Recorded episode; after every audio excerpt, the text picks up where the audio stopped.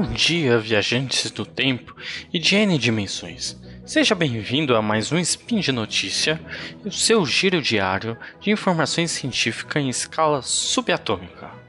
Eu sou Léo Brito, de São Paulo, e hoje, dia 17 Corônia do calendário Decatrian, e hoje, quinta-feira, dia 15 do 3, no calendário gregoriano. As notícias que vou apresentar hoje são Grace Hopper, a mulher que tornou a linguagem do computador mais humana, além da matemática, a premiada Mariam Mizrahi, e também foi revolucionária. E por fim, Brasil é promovido ao grupo de elite da pesquisa em matemática. Speed Notícias.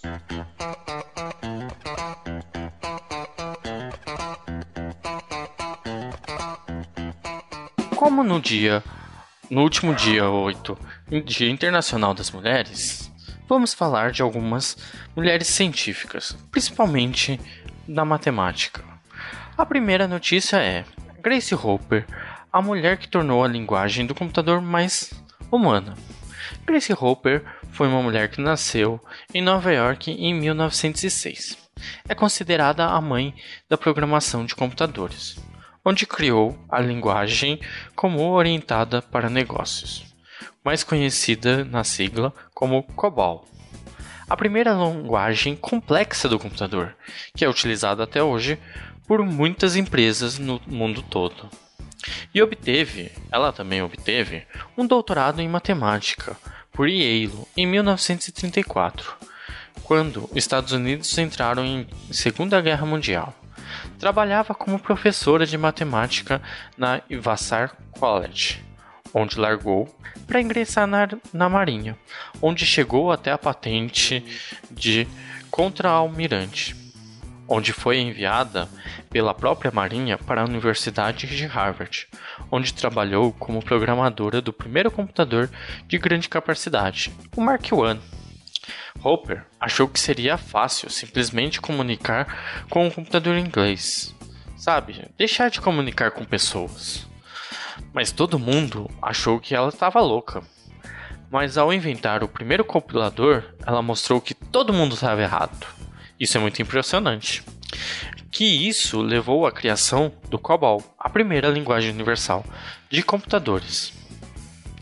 Por curiosidade, ela também ficou conhecida por batizar o primeiro bug de computador da história. Como isso aconteceu? Uma mariposa ficou presa em um relé de computador do Mark II. Foi ela que chegou ao ato de remover o inseto, denominando de debugging, que virou em português debugar, que agora atualmente que a gente usa o bug mesmo. Impressionante, né? Mas não é só ela que impressionou nós. Também temos mais uma matemática impressionante, a premiada Mariam Mirzakhani, que é uma iraniana. Ela também foi muito revolucionária. Essa notícia é do ano passado, de julho do ano passado. Em 2014, aos 37 anos, Maria recebeu o prêmio de matemática Medalha de Fields, onde foi a primeira iraniana mulher da história a vencer tal premiação desde a sua criação em 1936. Muito impressionante.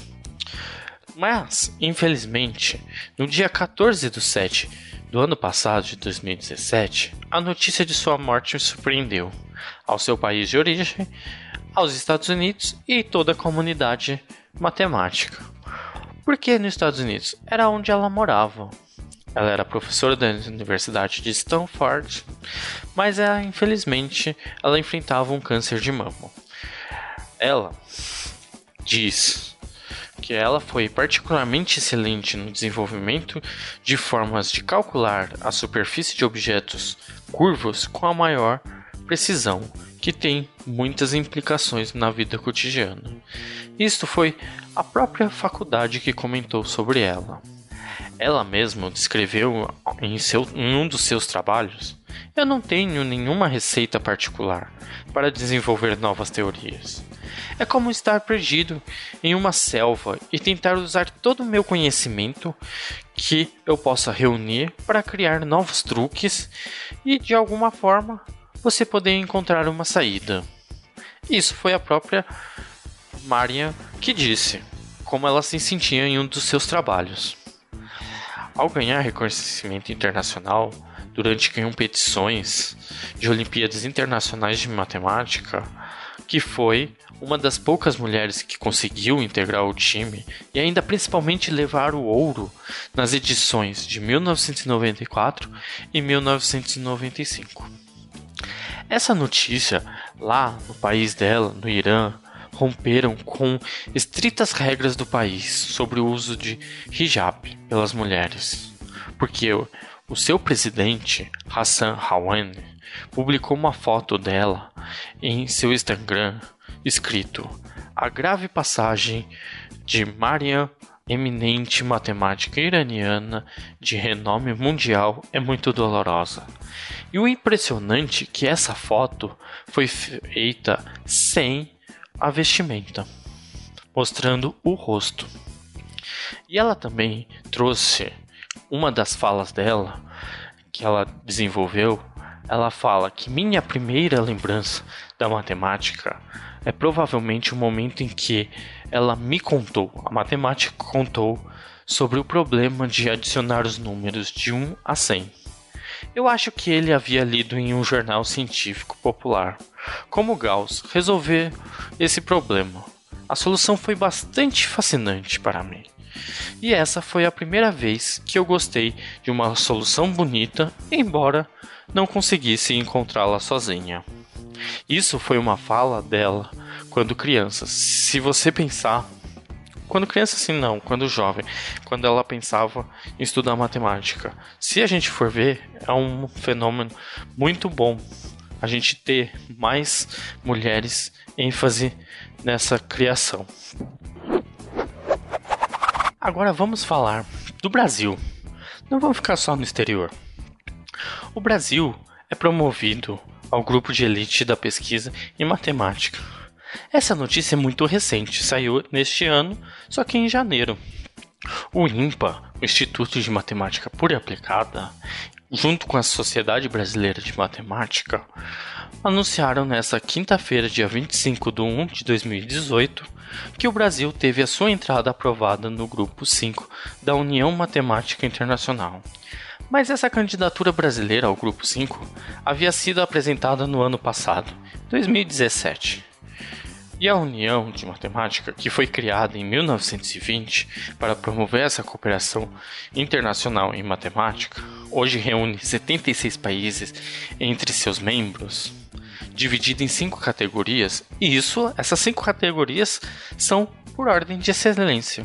Atualmente o Brasil entrou no grupo 5, ficando ao lado da Alemanha, Canadá, China, Estados Unidos, França, Israel, Itália, Japão, Reino Unido e Rússia. Brasil faz parte da União desde 1954. Chegou ao grupo 2 em 1978, ao 3 em 1971 e ao, ao grupo 4 em 2005. Desde então, cada vez tem se profissionalizando e criando mais programas de pós-graduação em sua distribuição, porque essas são as qualidades conferidas, e realizando também várias divulgações científicas. E também tem que ter nomes reconhecidos. Atualmente nós temos um nome reconhecido, que também ganhou a medalha de Fields, que é uma medalha considerada, por exemplo, o prêmio Nobel, só que é da matemática. Foi recebido também em 2014, que nem a Maraia, que foi o nosso grande matemático Arthur Ávila. Segundo o INPA, também teve um crescimento de publicações científicas brasileiras. Em 2006, logo a sua promoção ao grupo 4, o país representava 1,53% da produção matemática mundial. Isso dá 1043 papers. e uma década depois, a produção nacional saltou para 2,35%. Isso dá aproximadamente de 2.076 papers. Então, nós temos que fazer mais divulgação científica e principalmente mais pesquisa para a gente cada vez melhorar essas produções nacionais. Para que isso? Para, por exemplo, em agosto deste ano, exatamente dos dias 1 a 9, o Brasil sediará o Congresso Internacional de Matemática, que é um dos considerados um dos maiores encontros mundiais da área de matemática. Isso integra-se nos eventos do Biênio da Matemática 2017-2018. Em 2017, fazendo parte dessa integração do Biênio da Matemática, nós sediamos em julho as Olimpíadas Internacional de Matemática, o IMO. Então, vamos celebrar. Temos, chegamos ao é, grupo de elite da matemática, mas não podemos deixar cair. Temos que fazer educação, divulgação científica e principalmente pesquisa. E esperar para chegar em agosto, que nós trazeremos muito mais notícias envolventes sobre matemática. Sempre lembrando que todos os links comentados este neste podcast estão no post. Deixe também os seus comentários, elogios, críticas e sugestões em qualquer informações que queira nos dar. Comente aí no post.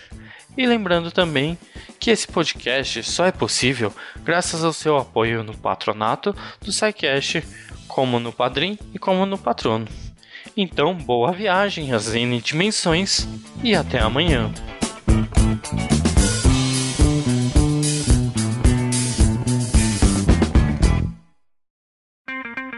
Edição por Felipe Reis.